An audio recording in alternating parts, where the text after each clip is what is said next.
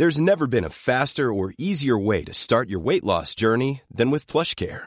PlushCare accepts most insurance plans and gives you online access to board-certified physicians who can prescribe FDA-approved weight loss medications like Wigovi and Zepbound for those who qualify. Take charge of your health and speak with a board-certified physician about a weight loss plan that's right for you.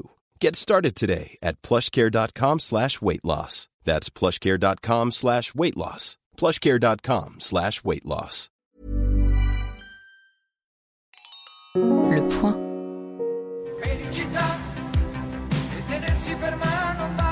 Buongiorno a tutti. Bienvenue dans le tacle de l'euro, le dernier podcast du point sur l'euro. Et oui, c'est déjà la fin. Nous allons revenir sur euh, le triomphe des Italiens hier à l'euro face à l'Angleterre, avec aujourd'hui des ragazzi tout frais, le Aldo Macion aux yeux de braise, le breton Olivier Perrou. Bonjour Olivier. Buongiorno.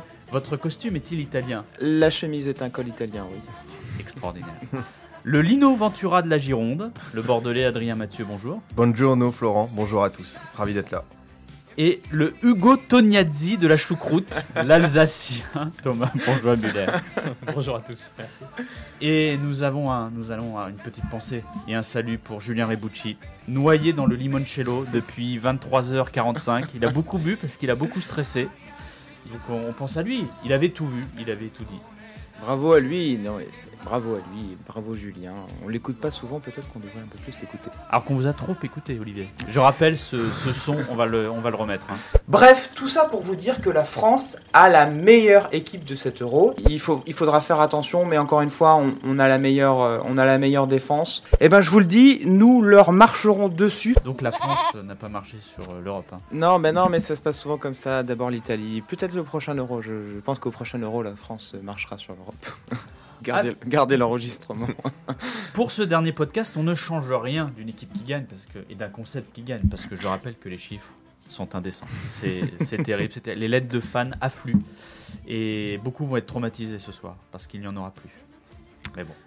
Concept. Chaque participant a une minute pour tacler un joueur, une équipe, un coach, un arbitre, un fait de jeu et les autres doivent dire si ce tacle est régulier ou s'il mérite une sanction administrative, carton jaune ou carton rouge. Et Thomas à la VAR peut intervenir, même si hier il n'y a pas eu de VAR. Et on s'en félicite parce que voilà un arbitrage à l'ancienne. Donc on va commencer euh, par Adrien, Mm. qui à mon avis euh, va être très très méchant euh, pour l'ami euh, Gareth. Ah, on est obligé, hein, l'ami la- l'ami Southgate et sa gestion des tirs au but. On doit revenir dessus parce qu'une nouvelle fois, il a prouvé par son management et ses choix que les pénalties étaient tout sauf une loterie. Faire entrer Rashford et Sancho à 118e minute en prenant un risque inconsidéré déjà, sortir un défenseur Kyle Walker sur un corner défensif. Bon, on était déjà interpellé par son sens du timing aussi affûté et soigné qu'un retour défensif de Benjamin Pavard. On s'est retrouvé donc avec Marcus Rashford pendant 2-3 minutes latéral droit à faire des touches. Euh, une improvisation tactique inédite depuis le couloir droit réveillère de Buchy à l'Euro 2012. Ensuite, le coach anglais a donc décidé seul de ses tireurs, selon ses déclarations à la BBC. On peut déjà se poser quelques questions. Savez-vous combien de pénalty a tapé Sancho en 4 ans à Dortmund? Deux, 3. Voilà. Combien en 2 ans pour Saka et Arsenal? Zéro. Zéro, voilà. Déjà, on met euh, des gamins devant des, des grosses responsabilités. Euh, justement, ce jeune gamin euh, d'Arsenal, euh, Saka, euh, 19 ans, cinquième tireur, le moment où peut-être la pression est la plus forte, c'est totalement fou parce qu'en plus de son échec, ça risque de le tuer mentalement pour plusieurs mois. Sterling et Grealish étaient pourtant aptes, mais selon les indications vues à la télévision, le sixième tireur désigné par Southgate était Jordan Pickford, le gardien. selon C'est une blague. non, ce- c'était selon, il a expliqué que c'était selon des impressions euh, qu'il a vues à l'entraînement lors des séances de tir au but. Il a dit bah voilà, euh, je pense que Pickford est plus apte que, que d'autres. Euh, voilà, c'est donc avec son football d'épicier, son seul objectif la victoire. Gareth Southgate euh, a oublié l'essentiel, unir son groupe autour d'un projet de jeu. Ces approximations se payent très cher ce, ce matin. It's coming to Rome et c'est amplement justifié. Bravo. Bravo. Oh là là. Ouais, Bravo. Tu nous avais gardé le, le meilleur pour la fin. Bon, il n'y a pas de carton là. Ben non, tacle complètement régulier. Alors, un petit avertissement oral quand même. Euh, c'est fou cette manière qu'ont les Français, même en taclant les Anglais, d'envoyer deux trois petits scuds à Pavard. Hein, euh, c'est pas bien de taper sur l'ambulance française quand même. Mais non, tacle complètement régulier. C'est vrai que c'est- ces deux choix de tireurs à la fin. euh, euh, sont euh, vraiment euh, inexplicables. Puis bah, pour le pauvre Saka, ça fait de la peine parce que c'est vraiment un bon joueur et finalement l'effet Mbappé quand on est jeune et qu'on est cinquième tireur. mais mais voilà, finalement en fait cette erreur, je pense pas qu'elle soit tant au niveau, enfin c'est pas imputable aux joueurs, vraiment c'est une faute de coaching assez déplorable. Donc bah, vivement le prochain entraîneur anglais. Bah, il va rester. Hein. À mon avis, euh, comme le timing avec la Coupe du Monde est assez court, je le vois mal euh, partir. Mais maintenant, qu'est-ce qu'on fait quoi? Parce que avec euh, cette démarche, désolé de tacler encore, mais à la Deschamps ou à la Fernando Santos même, en se disant on va être extrêmement pragmatique, et on l'a vu. Hein, après le but de Luc Shaw, on a attendu peut-être la 80e minute pour un autre tir, euh, tir cadré. Je sais pas, les stats elles sont effarantes pour un, un- finaliste. Donc euh, est-ce qu'en un an et demi, Gareth Southgate est capable de se renouveler? J'ai beaucoup de doutes. Donc à voir ce que l'Angleterre va nous proposer euh, au Qatar. Non, c'est terrible, c'est terrible. C'est-à-dire que c'est. En fait, le but de Luke Shaw les a complètement enterrés. quoi. C'est-à-dire qu'ils ont marqué la deuxième et puis ils ont arrêté de jouer. L'Italie, petit à petit, est revenue. Et, euh, Alors, j'avais les, les statistiques que je vais vous retrouver. euh, Et pourtant, pourtant ouais, c'est vrai que l'Italie en première période, elle était pas dans le coup, quoi. Était- Ah, totalement absente. Et, et, et puis on, on a vu en deuxième mi-temps, dès qu'ils ont commencé à hausser leur niveau de jeu, être un peu plus euh, vicelard dans les, dans les contacts, euh, dans les fautes, parce que, Mm. bah, ça fait partie du jeu aussi, et ben, euh, on a vu des Anglais euh, totalement désemparés, incapables de répondre aux défis physiques, euh, cramés même. Enfin, Faut- faut pour certains joueurs, ça, il y a la, Mm. la compétition, les prolongés, etc. Mais, mais physiquement cramés, alors que les Italiens... euh, pour certains joueurs, euh, notamment en défense, au niveau de l'âge, euh, ils Mm. sont beaucoup plus vieux et ils ont tenu. Quand on regarde les statistiques, donc on joue à Wembley, donc à domicile. L'Italie a eu 65,6% de temps la possession de balle, a tiré 19 fois au but contre 6 pour les Anglais et a fait deux fois plus de passes que l'Angleterre. C'est quand même, euh, enfin les stats là sont cruelles. hein. C'est saisissant et euh, j'ai envie en, en plus de souligner euh, le, le coup de, de Mancini parce qu'on parle de coaching. Euh, il a sorti à l'heure de jeu immobilier qui était transparent. L'Italie jouait à 10 pour faire entrer finalement Berardi et mettre Insigne en faux neuf. Et Insigne, c'est pas voilà avec sa, sa petite taille, son petit gabarit, c'est pas quelqu'un qui va aller jouer les, les duels contre Stones et Maguire. Par contre, pour les aspirer et laisser la place à d'autres de se projeter, ça c'était très intelligent. Non mais Southgate a fait n'importe quoi. C'est-à-dire qu'il n'a pas fait jouer une seule fois Rashford. Il le fait rentrer à la 119e minute, il fait juste une touche et puis après il tient le penalty.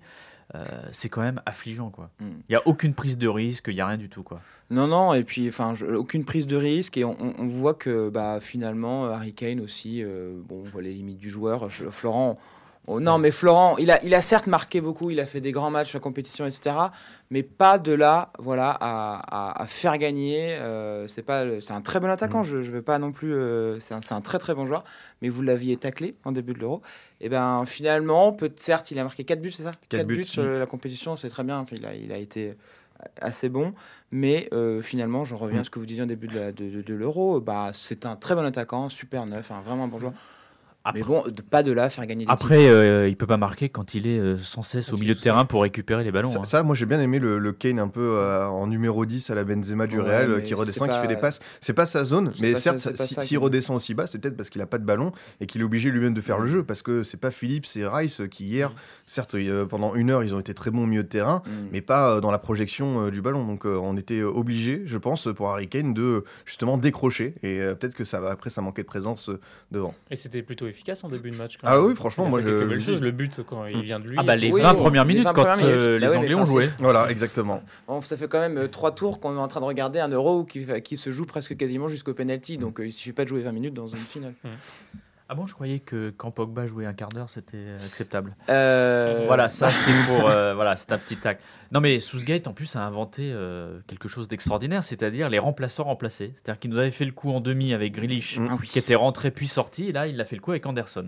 Alors Anderson, c'est vrai que je, je comprends pas. Je pense que c'est vraiment pour, euh, pour tirer le penalty parce que je crois qu'en match de préparation, il en avait tapé un, il l'avait raté. Alors peut-être que c'est pour ça, mais c'est vrai que ça paraît bizarre parce que Anderson, capitaine de Liverpool, euh, qui a l'habitude de ce genre de pression, qui Bah, sort à moins d'une blessure, mais bon, euh, il a pas l'air, euh, voilà. euh, euh, diminué donc euh, c'est vrai que Southgate euh, euh, a encore une fois prouvé qu'il savait pas forcément euh, avoir cette science du coaching Alors que Didier, il a cette science du coaching, c'est-à-dire qu'on ne joue pas, mais il y a du coaching toujours quand même. obligé de On défend Didier jusqu'en à Didier 2022. Deschamps.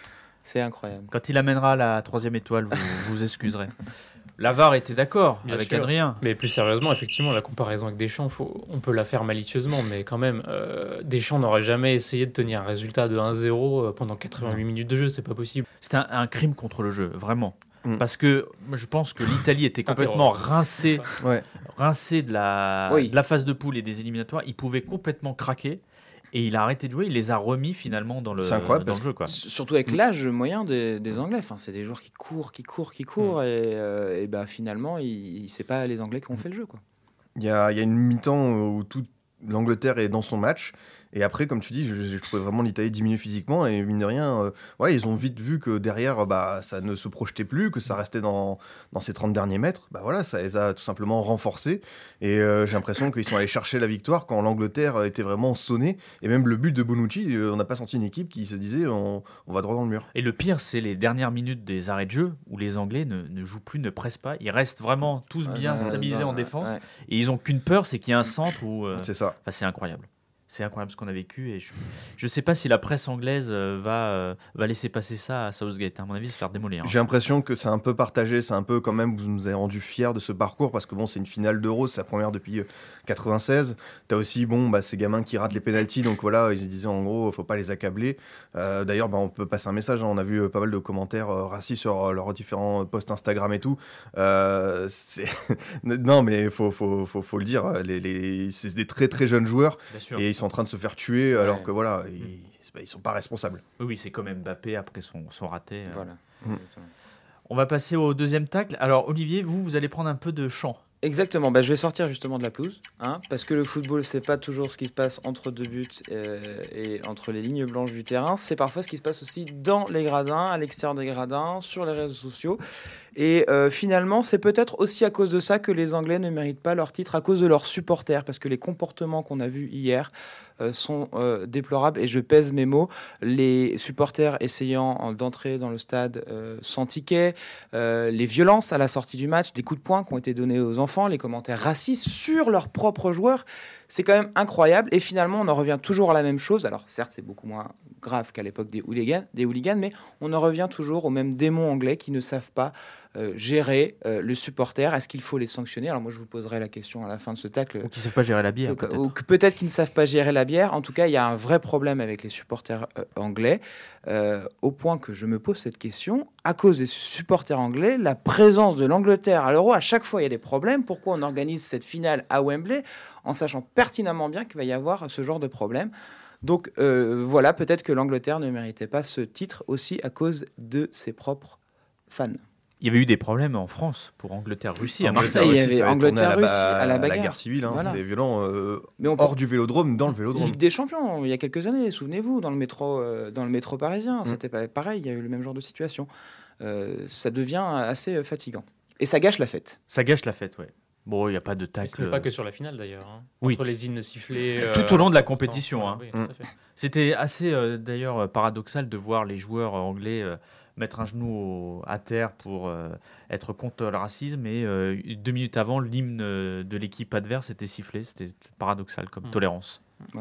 C'est ça. Et puis, euh, faut qu'on faut qu'on se le dise, les images de violence hier, quand les supporters rentrent, euh, ça se met des balayettes et tout. Euh, si ça se passe dans les Balkans, ce genre d'image, euh, l'UEFA euh, euh, Sanctionne met direct, 3 ou bien 4 sûr. matchs à huis clos, met une grosse amende. Donc, on espère quand même qu'il y aura une réponse parce que, euh, d'une part, c'est quand même très inquiétant de voir que plein de gens ont pu rentrer euh, dans le stade sans leur ticket.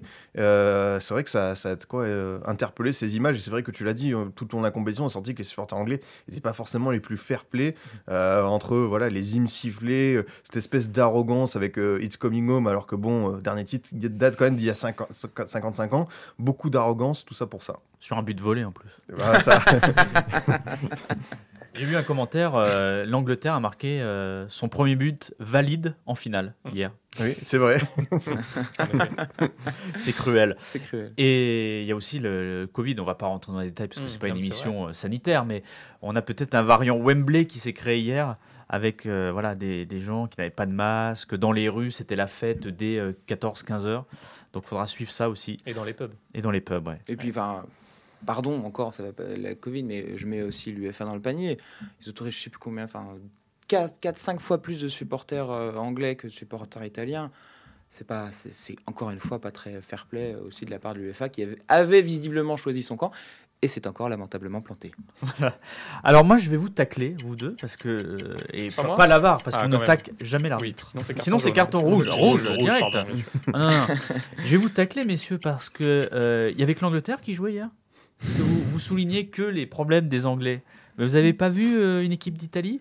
Une équipe formidable, un collectif rodé, sans star, qui y va, qui ne lâche rien, qui, après 20 minutes très très compliquées, arrive quand même à, à revenir à ses fondements de jeu, euh, qui a contrôlé le match. Euh, On parlait de la possession de balle qui est incroyable, et à la fin même, c'est les Italiens qui doivent marquer le deuxième but. Vous, ça vous, vous, vous en foutez? Vous en Non, foutez? mais- On a un coach de génie qui prend des risques, qui, euh, comme tu, tu le disais, euh, Adrien, là, sort immobilé. Euh, vous avez même, vous n'avez même pas souligné, et ça, ça fera plaisir à Julien Rebucci, un très bon match de Marco Verratti qui a joué 95 minutes. Ça fait seul de 5 l'année. ans, ça fait le seul de 5 l'année. ans qu'il n'a pas joué 95 minutes. Donnarumma qui sort euh, deux pénaux. Alors, Ouais, c'est Ah. Mais c'est incroyable. alors, vous, vous avez pas vu le même match que moi, Si, si, évidemment, évidemment, on est obligé de souligner euh, cette équipe d'Italie euh, pour euh, plusieurs raisons. Et euh, ça fait euh, écho à plusieurs choses, je pense. D'abord, euh, le travail euh, de Mancini, une vraie renaissance. hein. Euh, on se souvient, il y a 4 ans, l'état du football euh, italien. Quel Battu- jeu de mots, quel jeu de mots. Battu. Euh, on, on essaye, on essaye. Battu par la Suède en barrage de Coupe du Monde en ne marquant aucun but pendant 180 minutes. Et euh, voilà, pour un pays avec une telle culture foot, c'était c'était une honte. Et euh, de ce fiasco, euh, Mancini a su en tirer euh, beaucoup d'enseignements. Et euh, un peu à l'image de finalement du Chelsea de Thomas Tuchel, c'est vrai qu'on a l'impression que sur euh, ce genre de, compétition, euh, finalement, le, la star c'est le collectif. Et on a su remettre ça au, cœur du projet. On l'a vu hein, en équipe d'Italie. Bon, je pense qu'il y a Donnarumma, Verratti et Chiesa qui sont peut-être un peu de la trempe supérieure en attendant que des jeunes joueurs comme Barella se, se révèlent un peu plus. Mais c'est vrai que sur ce tournoi-là, quand on voit le banc de l'Italie, ce sont des joueurs qui sont des fois remplaçants à l'Atalanta, à Naples ou à Rome. Et du coup, c'est vraiment une très très belle force qu'a su constituer Mancini.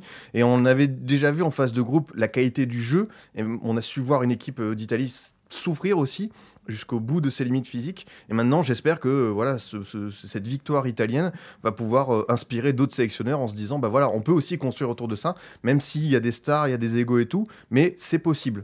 Didier, si tu nous écoutes, Mais- Olivier. C'est un peu ce que j'ai envie de dire. Moi, je vais vous la donner la recette pour gagner des titres. Oh. C'est quoi? C'est tout ce que vous venez de dire et en plus un supplément d'âme. Et c'est ça qu'on a vu avec l'Italie. C'est ça qu'a réussi euh, ce coach euh, incroyable. Enfin, euh, de donner à cette équipe.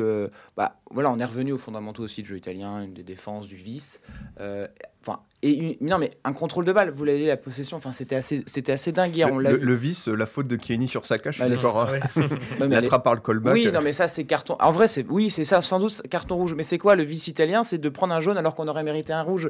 Et finalement, eh ben, euh, voilà, c'est, c'est, il a redonné ça, euh, ce coach. Il a, il a remis un supplément d'âme. Et quand on a une équipe euh, qui arrive à jouer de cette manière sur une compétition entière, qui est cramée aussi. hein. Mm. Ils étaient aussi autant cramés que les, les, les Anglais. Mais ce supplément d'âme leur donne un peu la capacité d'aller chercher le titre et de jouer.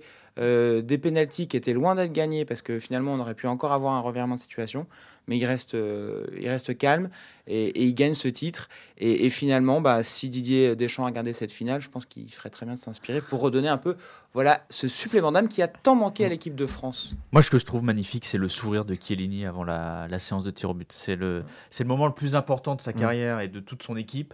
Et il se marre. euh, il est incroyable. il est incroyable. C'est euh, voilà. une sérénité euh, implacable comme face euh, à, à l'Espagne. Et euh, bah, on l'a dit, on doit aussi en parler. Hein, Donnarumma, euh, ce gardien, euh, le PSG va sans doute récupérer parce que c'est pas officiel, mais euh, ça va être signé, je pense, dans les prochains jours.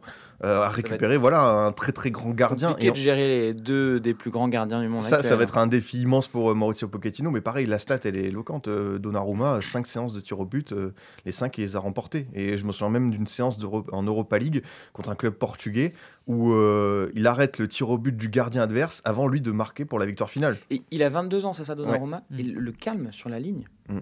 Comparé, enfin, Pickford est un peu plus vieux, mais euh, il est en train de s'agiter. On aurait dû dire un espèce de, de gamin et cours d'école qui veut faire son show et qui finalement euh, se prend but sur but.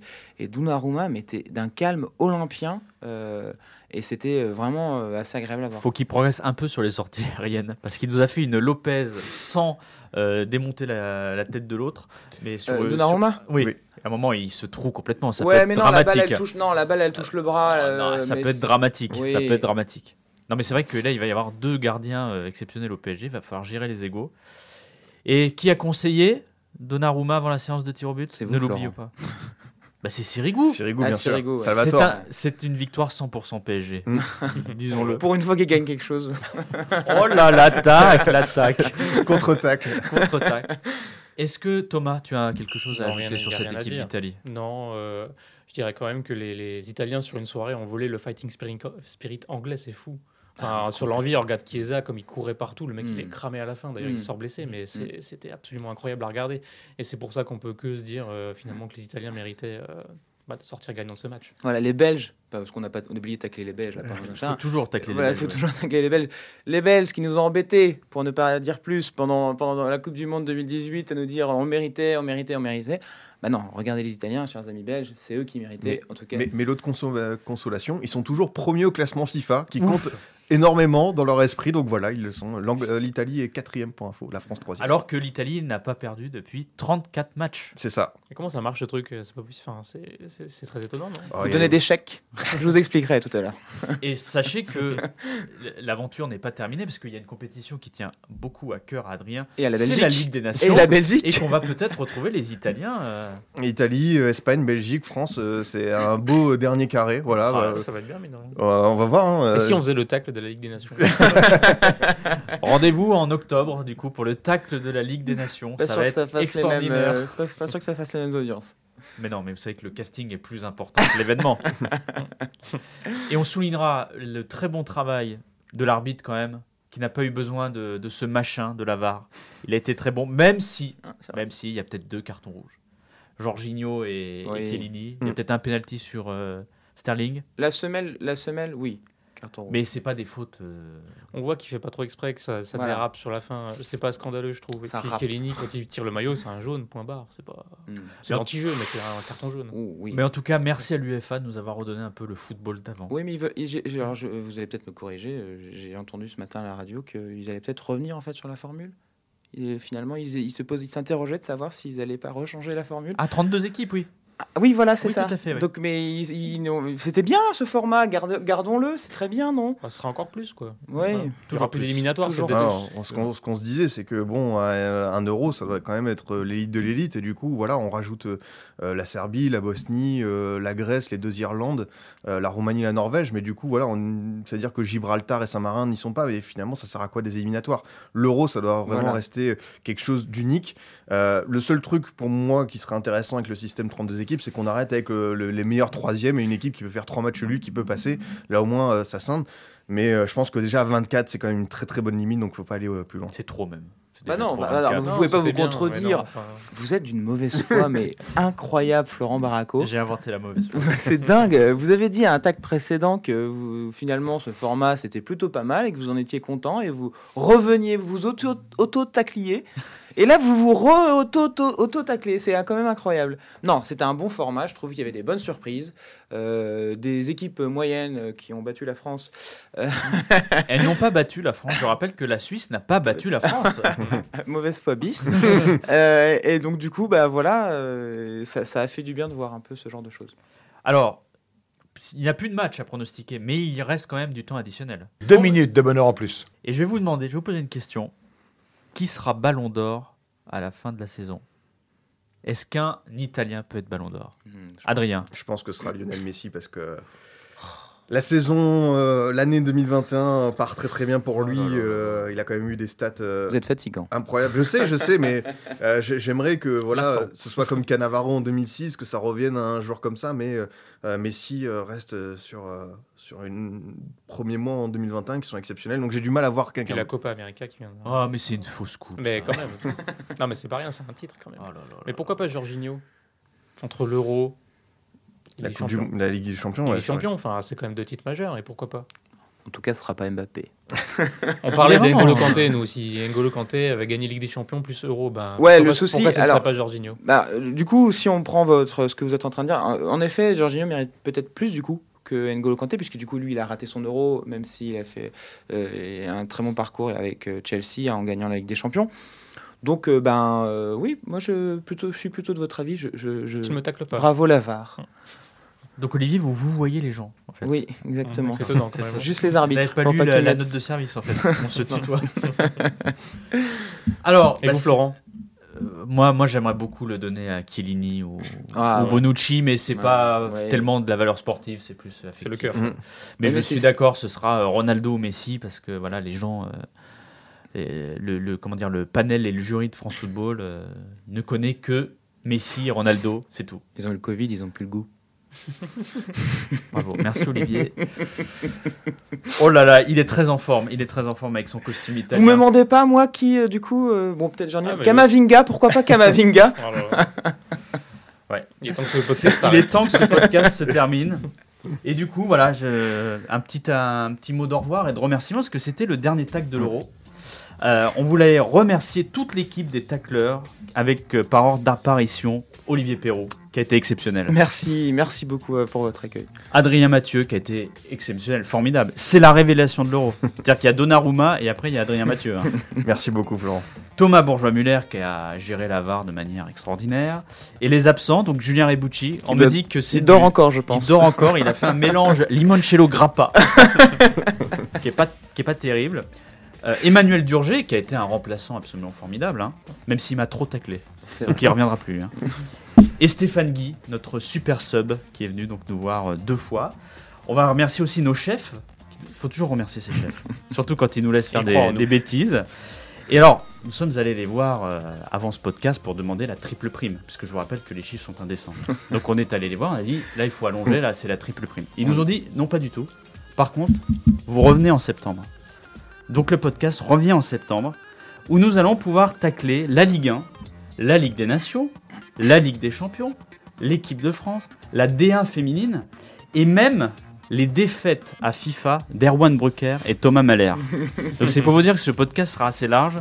Nous aiguisons nos crampons tout l'été, puis on vous donne rendez-vous donc en septembre. Et merci de votre fidélité parce que la VAR confirme les chiffres C'est indécent, comme tu le dis si bien. euh, c'est indécent. un- On aura une prime de match Non? Mais non, c'était refusé par, Ah, par les présidents là. C'est amené à progresser tout ça. C'est terminé. En tout cas, vous souhaite un bon été et ruez-vous comme Adrien euh, sur les matchs amicaux, puisque hier nous avons regardé, on va trahir un secret, hein, avons regardé les, les matchs, le match ensemble, la finale, et la première phrase qu'Adrien a dit, j'ai regardé deux matchs ce week-end, euh, la finale de la Copa América et Bordeaux-Bergerac. Bah, j'ai préféré Bordeaux-Bergerac. voilà, donc faites comme Adrien, Voilà. regardez les matchs amicaux, vive le foot. Merci, bonnes Merci à vacances à tous, tous. vive le Merci. foot. Even when we're on a budget, we still deserve nice things.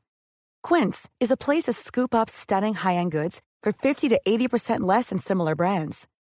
They have buttery soft cashmere sweaters starting at $50, luxurious Italian leather bags, and so much more. Plus, Quince only works with factories that use safe, ethical, and responsible manufacturing. Get the high-end goods you'll love without the high price tag with Quince. Go to quince.com slash style for free shipping and 365-day returns. Le point.